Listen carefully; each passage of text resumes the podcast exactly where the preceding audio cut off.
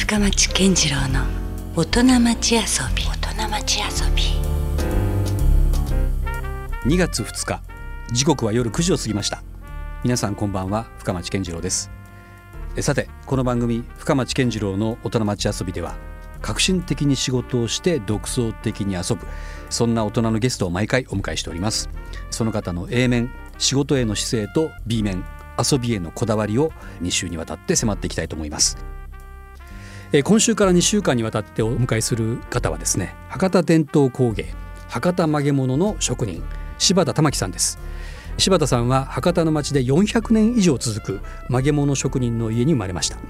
現在はその18代目として曲げ物の歴史の中では女性で初めてその伝統を受け継いでいらっしゃいます。今夜はそんな昔ながらの製法を守り続けている職人の世界そして伝統を守る仕事への姿勢などに迫っていきたいと思います。どうぞ最後までお付き合いください。さあそれでは改めまして今夜のゲストです。博多曲げ物師18代目の柴田玉樹さんです。よろしくお願いします。よろしくお願いします。この肩書きだけ見るともうすごいことになってますよね。そうですね。18代って言ったらですよ。はい。これ僕ちょっと今思ったんですけど確か柿右衛門さんでも15代ぐらいですもんねああそうですね。だからすごいこれは歴史がまずあるんだなということがね、うん。この18代っていうこの重いものを背負ってらっしゃるんだなっていうのがまずそうですね、ううんちの家系図があるんですけど、うんうん初代の没年数が慶長5年なんですよ、はい。慶長5年っていうと1600年の関ヶ原の時です、ね、関ヶ原。はい、うん。その時に初代が亡くなってて、うん。あもうちゃんと残ってるんですか？残ってます。書物にも。はい、うん。でそこが中高の祖って書いてるんですよ、はいはい。だから中高の祖っていうのは、うん。名前はわからないけれども、うん。そのまだ前はありますよと、うん。でもまあ名前が分かって、まあ、うんここからを初代としようっていう部あだから記録が残ってるのがあくまでもその、そこの、はい。うん、初初代の、初代の没年数ですね。はい。が何,、まあ何年前になるんですか？大体今から。えー、410えっ、と何年になりますかね？あの400年を引いたらまあ大えー、江戸？410何年になりますかね？におう。1600年だから、はい。えっ、と今2017年ですよ、はい。はい。417年前。だからまあ400年以上は経ってるんですよね。私の柴田家として記は録に残ってるだけでも、はいでも実際のその曲げ物としての歴史上遡ればもっとじゃあある可能性もあるわけですよね。はい。それが中高の祖って書いてあるかあらですね。中古のそうだからね。はい、だからまだ前はありますよ、うん。でも名前は分かんないけれどもうん。っていうところですね。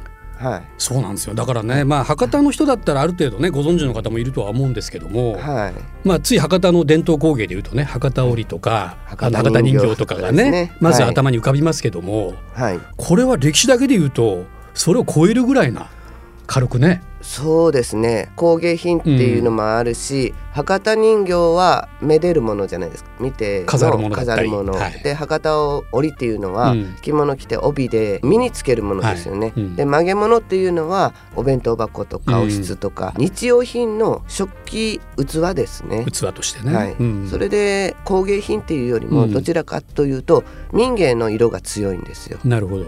しかしでも時代によっては当たり前のように生活雑貨としてはい。使われてた時代も結構長かったんですかねこれ。そうですね。高度経済成長期になるまではいわゆる三種の神器じゃないですけど、うんもう冷蔵庫洗濯機とか、はい。うんそして炊飯ジャーとかが、うん。電化製品が栄えてきてからちょっと衰退してきたんですよね。うん。それまでは必ずお釜でご飯を炊くし、それじゃなかったらガス釜。おひつなんかもね。お室は必ず一家に一台は必ず曲げ物はあったんですよね。うんうんで昭和になってからですね、もうみんな使われなくなっうん。てじゃあ家にないからもうみんな忘れていってしまってるんですよ。なるほど。でもしかし、まあ、先人の知恵じゃないですけども、はい。この曲げ物っていうのはそもそもやっぱりいろんな利点だったりとかあったわけですよね。でそうです今改めてまだ見直されてるところもありますよね。そうですね、うん。やっぱりエコブームとか、うん。体に悪くないっていうんですか、これ自体は杉の木とはい、で止めてるところが桜の木の皮なんであすよ。この止まってるとこは桜の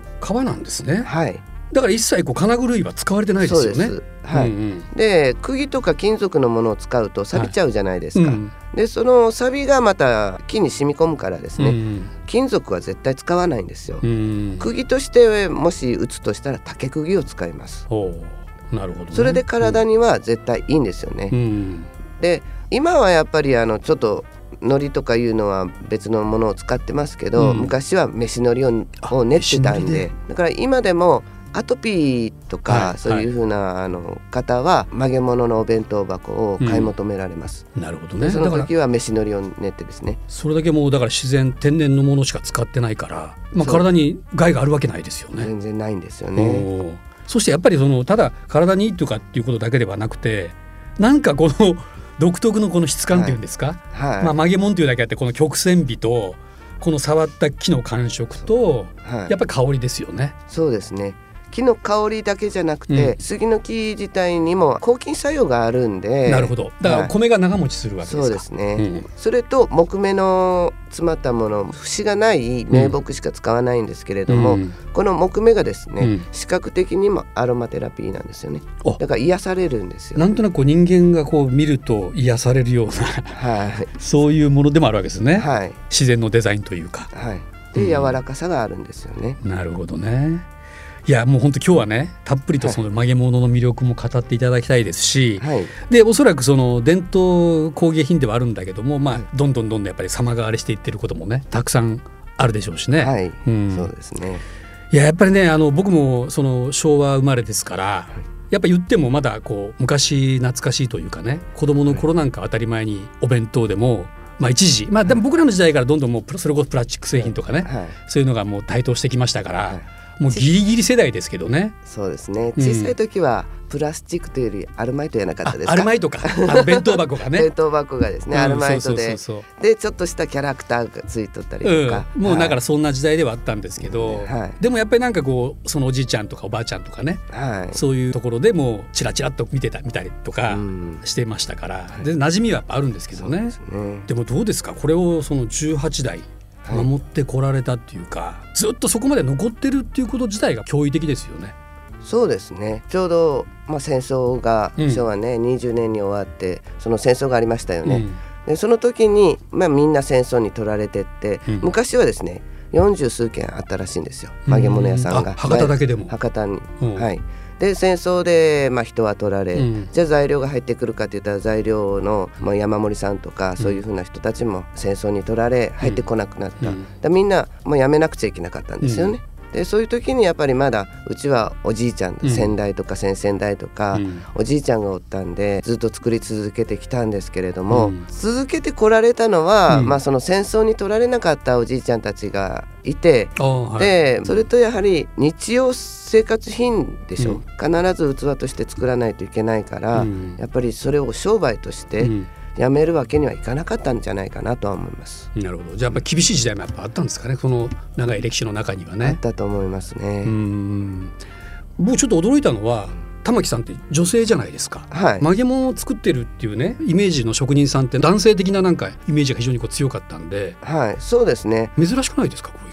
いや初めてですよ。私が、うんあの女性で曲げ物師っていうのはもう私が初めてですね。えこのやっぱそうさっきのから言ってる長い歴史の中でも？なそうです。であそれも画期的なことだったんですね、うん。日本の歴史で言うと、うんやっぱりあの長男が後を継ぐもんそれはもう歴史ですけど、ね。まあ多少力仕事的なところもあるでしょうしねあるしこういうのは。うちはもうその初代から吉右衛門伊右衛門、吉右衛門伊右衛門って交互にですね、うん。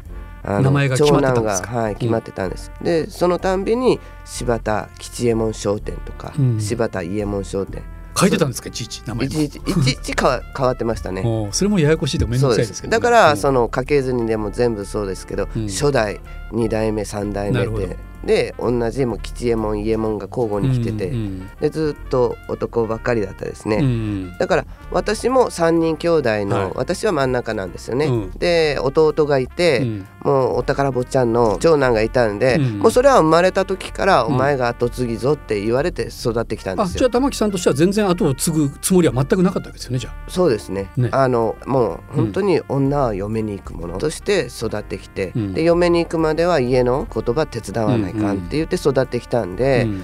やっぱり弟が後継ぐっちゃねえと思って、うん。あのそれは育ってきましたうんね。うん。ただちっちゃい時から手伝いを自分からまあ進んでするわけじゃないじゃないですか。うんうんで手伝わされよったんですよね。うんうん昔はですね、うん。晩ご飯まあお母さんもおりおばあちゃんもおり、うんでこう晩ご飯食べるじゃないですか、晩ご飯食べた後ちゃぶ台片付けて、うん。さあ夜鍋の仕事って言って、力仕事の曲げるとかそういうふうな形作りはお父さんなんですよね。うん。で桜の皮で縫うとかこういうふうな絵を施すっていうのは女の仕事だったんですよ。家内工業だから家内分業がされたわけですね、そうです。だからそれはもうみんなもう大体毎晩ですね。うん。学校から帰ってきたら子供たちも手伝わせろ言うなて晩ご飯食べたらすぐになるんですよ。なるほど。だから昼間は私たちは一応学校に行ってるから、うん。まあ、昼間はお母さんおばあちゃうん。んだけで終わらんかったことを私たちがするみんなが揃う時間がやっぱその夜しかないから。そうですね。んん。じゃあもう、まあ、別にそのやるやりたいやりたくないとかじゃなくても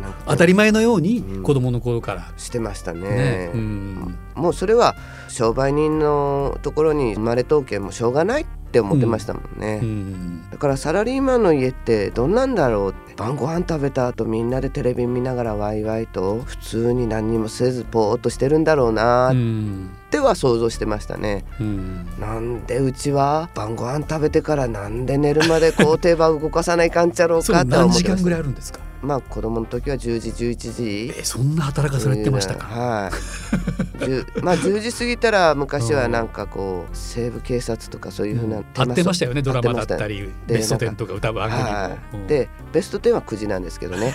あの10時になったらあのあれドラマでドラマ。2時間ドラマで、うん。なんか「うー」ってこう寂しそうなテーマソングのなみたいな、はい。そんなのがあるんですよね。とかあの G メン75じゃないけどなんかあったんですよ。うんそのテーマソングが流れたら「うん。ああもうあんたたち寝らないよ」でやっと寝させてもらえるんですよね。ああなるほど、はうわじゃああんまりこう子供ながらこう遊ぶ時間がないぐらい。なかったですね。もう学校から帰ってきたら、うん。もう当てにされとったんですよね。ね。結局。じゃあもうあんまりこういい思い出っていうか逆になかったぐらいですか子供の頃ないですよ。だけ早くこう嫁に行って行きたいと、うん。でもうはよ出て行きたいっていうふうに思っとったのがまあ正直なとこですよね。まあそのねさっきの話の続きなんですけども、はい。まあ、とても自分がその継ぎたいどころか早くお嫁さんにね行きたいぐらいなはい。思いがあった中ですね、まあ、今までの長い歴史の中で初めてこう女性が後を継ぐはいことになるわけじゃないですか、はい、この経緯っていうのはどういうことだったんですか？うーん。まあ学生の頃弟が後継ぎとしてうん。やっぱ考えられとったわけじゃないですか。でその時にでもやっぱり男はね一回外の飯食うて世間のうん厳しさを知ってまた戻ってこいよっていうのがあるじゃないですか。そして女は嫁に行くもん。うんで行くまでは手伝わないかん。じゃあその手伝いよう間うにん曲げ物を作りきっていう腕はもうつくわけですよね。まあ身につくわけですよねそれでも全然眼中にはない。でその時に弟が今からの時代、うん曲げ物で食うていけると？って無理やろうって、うん。だけど俺は継ぐ気ないばいって、うん。親には言わんけど、うん。子供同士で、うん。話をしてたんですよね。うん。だからいやそれはちょっと親父たちの前では言えんよねかわいそうかけんって、でも親父たちはやっぱり期待してるわけじまあゃないですか、息子をね、うん。長男にうんつい継がしたいと、で期待してる。うん。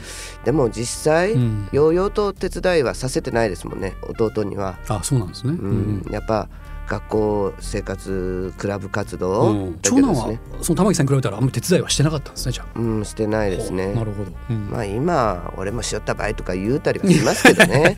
それあんたは夏休みの時だけやろうって、うんうんでこっちは違うよって学校から帰ってきたらすぐ手伝わされよったっちゃけんって言うんですけどね、まあだから実際問題としてだから玉木さんの方がよりだから当たり前のように作れる人だったわけですよね。そうですね。だからお父さんもね、うん。だからその時に結局親父たちには言えないけれども、弟は継ぐ気もないし、うん。作りきらんやろうって、うん。で私は作りきっとよって内心を持ってたんですよね。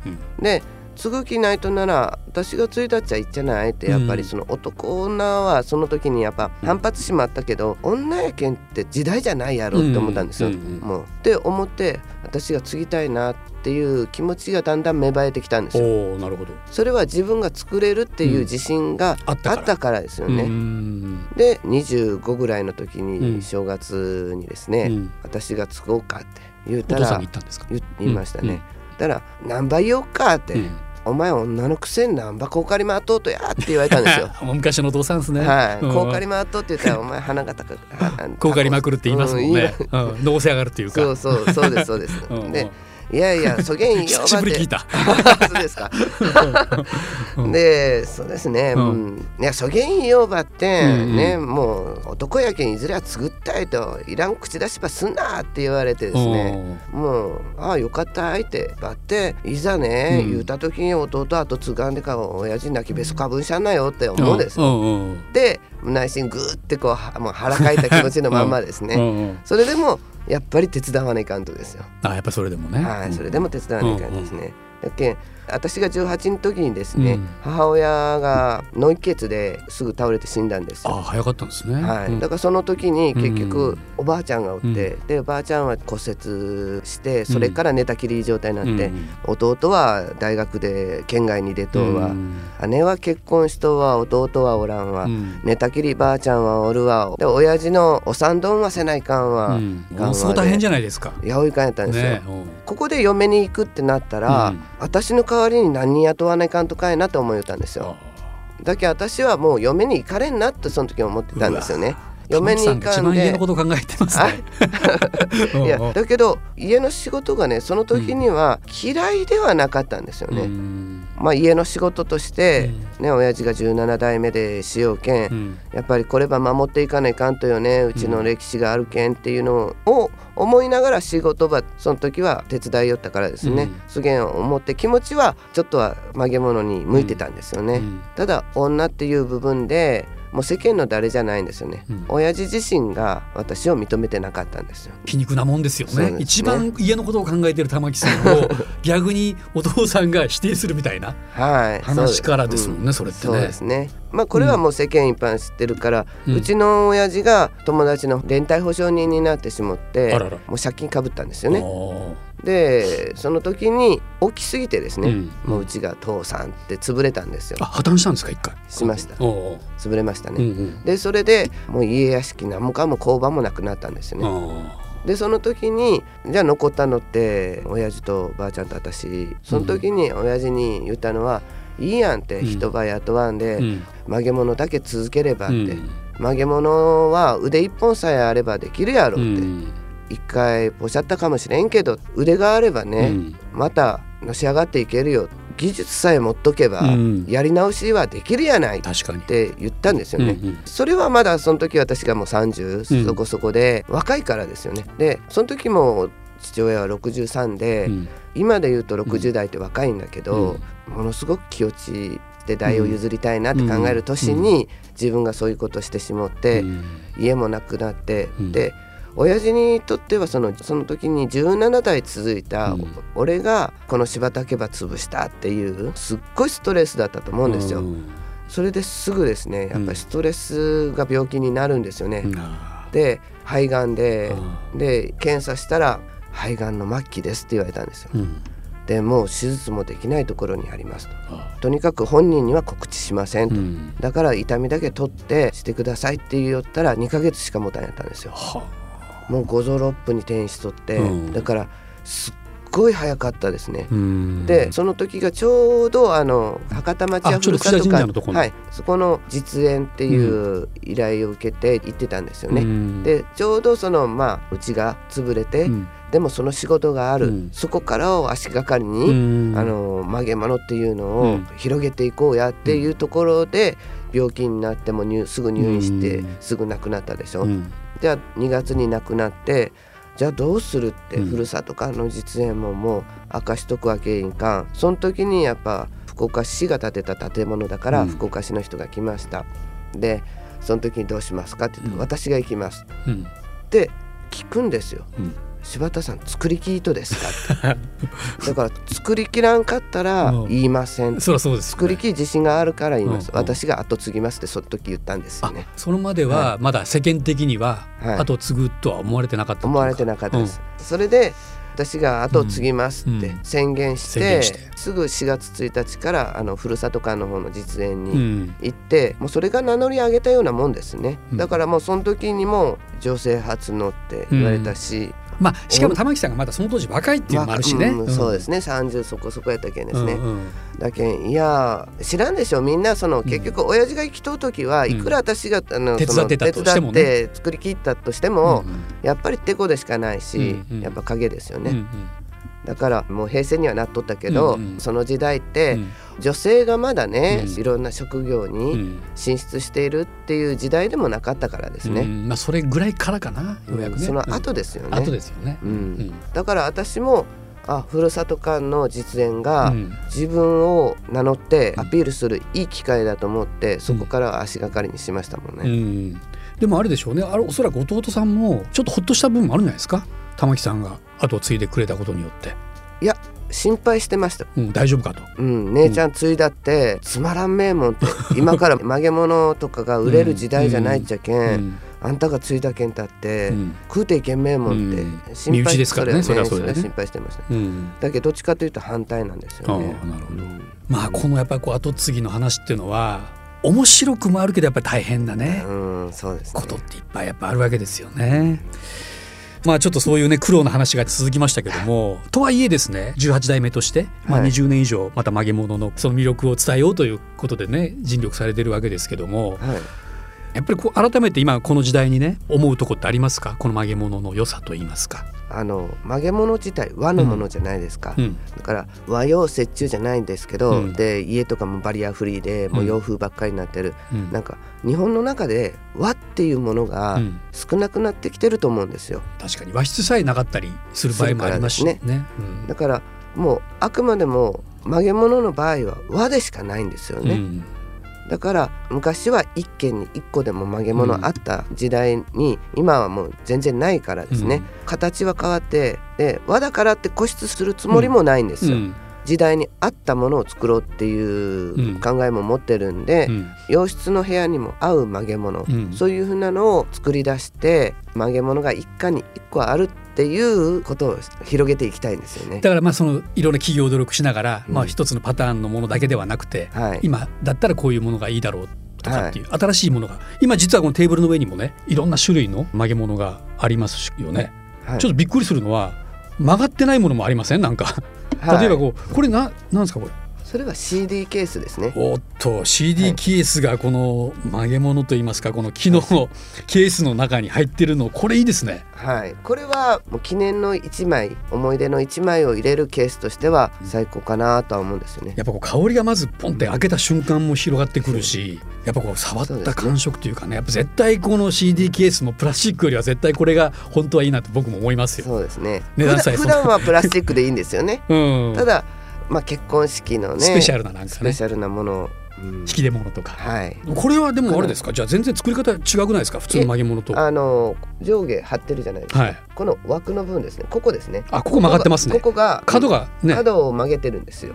だから曲げ物になります。なるほど、はい、曲げて はい作ってますから。ギリギリ曲がってましたね。はいそうですね。なるほどやっぱ基本はまどっか曲がってないとダメなんですか？やっぱり曲げ物っていうだけあって。そうですねあのもう読んで字のごとく、うん曲げて作るものっていうことだからですね、弁当箱もありますけど弁当箱もちょっと珍しい形で言うとこのなんか米粒の形をしたこれもなんかちょっとデザインが面白いですね。そうですね。曲げて作ると絶対丸楕円楕円が普通当たり前なんですけどもど。ちょっとあの米粒あのさ先がちょこっとね、ちょうどお米のるような胚芽を取った部胚芽を取った部分か。部分になるんですよ。お米の形うん、で、まあ米わっぱなんですけどね、米ワッパーなんでこれでもちょっと作るの難しそうですね。ちょっと曲がり方がそうですね。ちょっといびつといえばいびつですからね。はい。うん。まあ木の性質でいうと必ず切って全部丸くなるようになるじゃないですか、うん、それを反らせると逆目が立つさあのちょっとバリバリっとこうなってしまうな。なってしまうんですよ、それをならないように木目を見て反らせてはいるんですよね。うん